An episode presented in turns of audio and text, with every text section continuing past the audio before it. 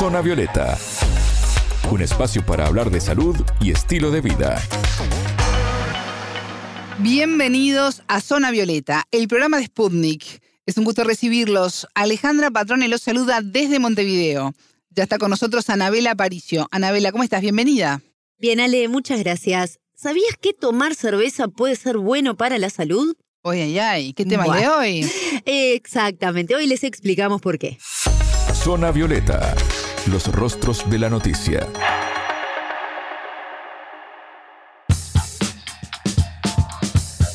Un estudio reciente detectó que personas que consumieron cerveza lager sin alcohol durante 30 días aumentó la diversidad de su microbiota intestinal y en el caso de otro estudio realizado solo con hombres, obtuvo más confirmaciones.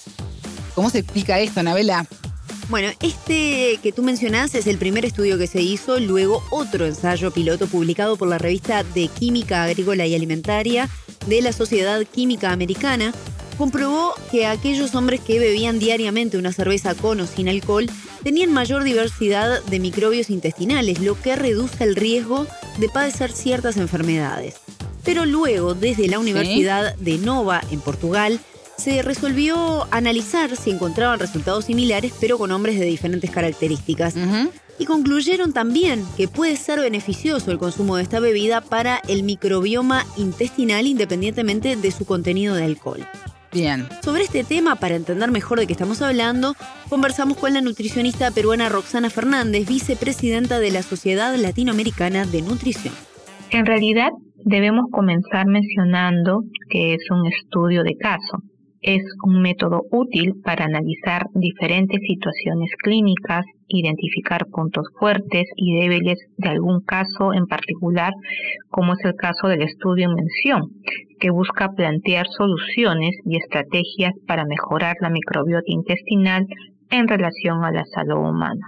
Por tanto, también es bueno mencionar que la microbiota intestinal es el conjunto de microorganismos que está conformado por bacterias, hongos, virus, parásitos, que en realidad residen en nuestro cuerpo y que a su vez pueden diferenciarse de persona en persona. Por lo tanto, la mejor forma de conservar esta diversidad es llevando una alimentación variada con aportes de, alimentos de origen animal, vegetal, con fibras alimentarias y algunas fibras tienen propiedades probióticas, por ejemplo, que ayuda y favorece a la microbiota, hacer ejercicio regularmente, gestionar el estrés hidratarse adecuadamente y de manera constante y por último consumir o beber alimentos fermentados que contengan probióticos.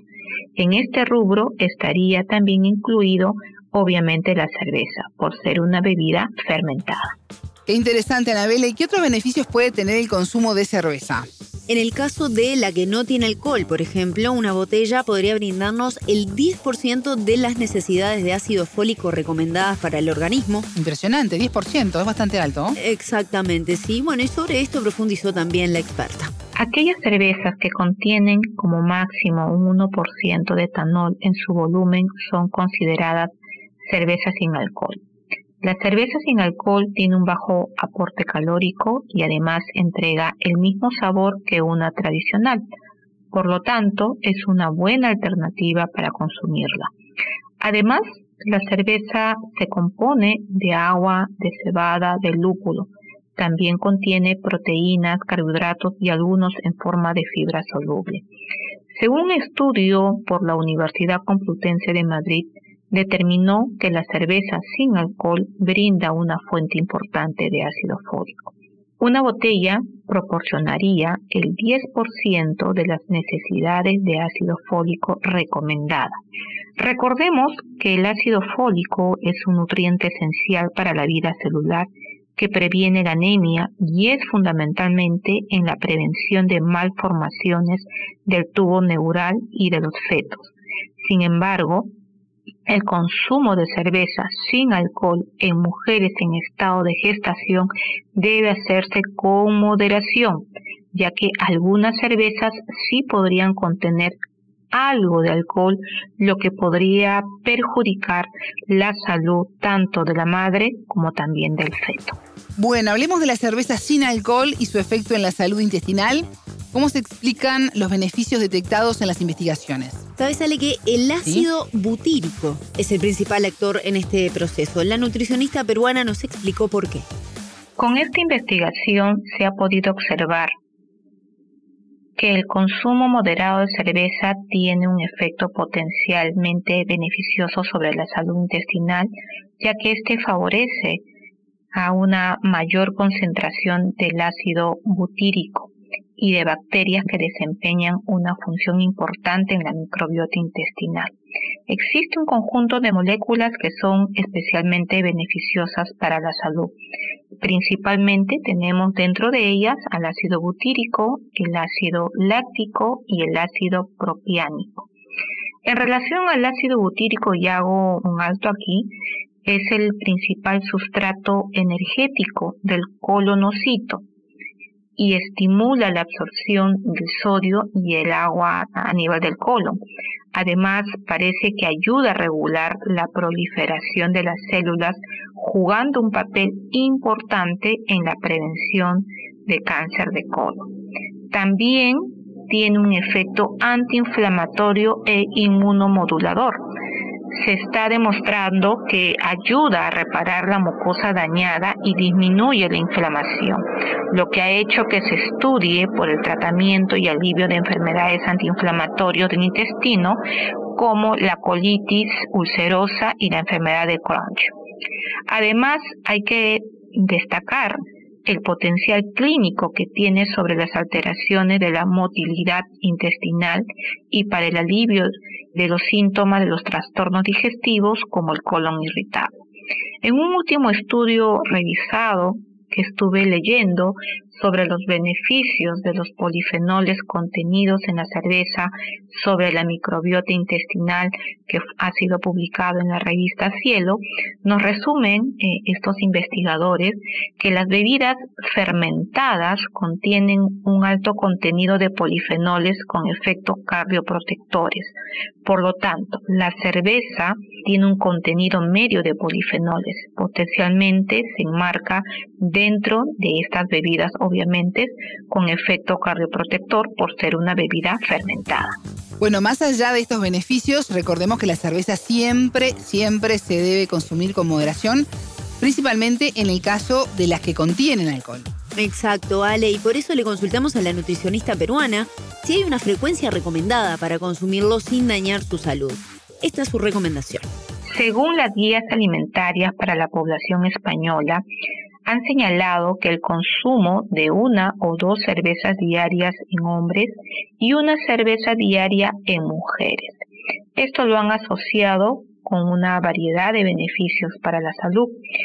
Esto anteriormente mencionado está reafirmado según los cálculos que ha publicado la revista Nutrients, donde dice que la cifra se sitúa entre una y dos cervezas diarias para los hombres, que viene a ser más o menos alrededor de 700 mililitros, ¿no? Con 28 gramos de alcohol al día, y una cerveza para las mujeres, más o menos 400 mililitros, con 16 gramos de alcohol al día. Sin embargo, es muy importante recalcar a toda la audiencia que nos está escuchando que la mejor bebida para hidratarnos por excelencia siempre será el agua. Es indiscutible y todos los expertos coincidimos en ello, que el agua es la bebida más saludable siempre y cuando sea potable y esté en buen estado. También es importante recordar que el consumo crónico de alcohol afecta a las especies reactivas de oxígeno producidas por el metabolismo de alcohol, el cual provoca una inflamación intestinal crónica, lo que a su vez puede aumentar la permeabilidad intestinal y por tanto alterar la composición de la microbiota intestinal. Fernández también nos detalló cuáles son los componentes de esta bebida que generan los beneficios a la salud. Concretamente, la cerveza común en Occidente se obtiene de cebada malteada y del lúpulo, que es usado como un aromatizante, agregado también su sabor medio amargo que tiene la cerveza, ¿no? Aunque la cebada es un cereal que mejor se presta a esta elaboración de, la fermentación o elaboración de la cerveza, también se puede emplear otros tipos de granos, ¿no? Por ejemplo, el de trigo, el de arroz o el de mijo. Si hablamos de componente desde el punto de vista nutricional, se puede afirmar que contiene proteínas, carbohidratos, algunas formas de fibras solubles, también contiene minerales como el fósforo, el magnesio, el potasio, el sodio, este último en menor cantidad.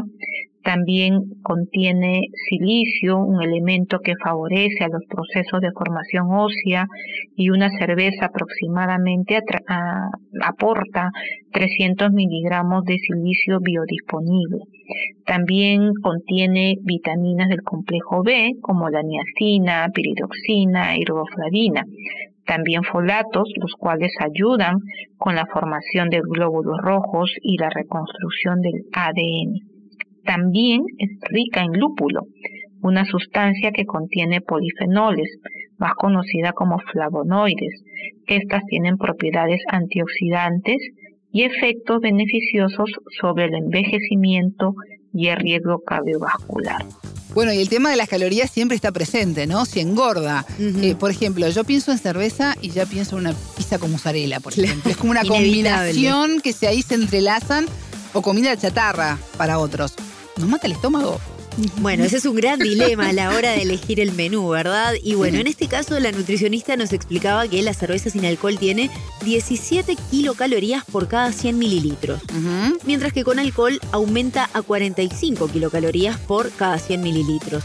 Y a su vez tiene un efecto diurético y genera también la incorporación de ciertos nutrientes. Vamos a escuchar lo que nos decía al respecto el especialista. Con un litro de cerveza se cubre el 35% de la necesidad diaria de vitamina 6, el 20% de vitamina B2 y el 65% de la vitamina 3, que es la niacina. Por tanto, de por donde lo podamos mirar, observar a la cerveza, esta va a tener un beneficio. Pero, por favor, recordemos que no debemos abusar de su consumo. Todo alimento en exceso es dañino para la salud. Escuchábamos a la nutricionista peruana Roxana Fernández, vicepresidenta de la Sociedad Latinoamericana de Nutrición, quien nos explicó los beneficios que puede tener a nuestra salud el consumo de cerveza. Bueno, estamos derribando mitos, Anabela. Muchísimas gracias. ¿eh? Totalmente. Y plan para el fin de semana ya lo vamos armando. Totalmente. No se olviden de la mozzarella tampoco. Hasta la próxima. Hasta la próxima. Pueden volver a escuchar este programa por mundo.sputniknews.com. Zona Violeta, desde Montevideo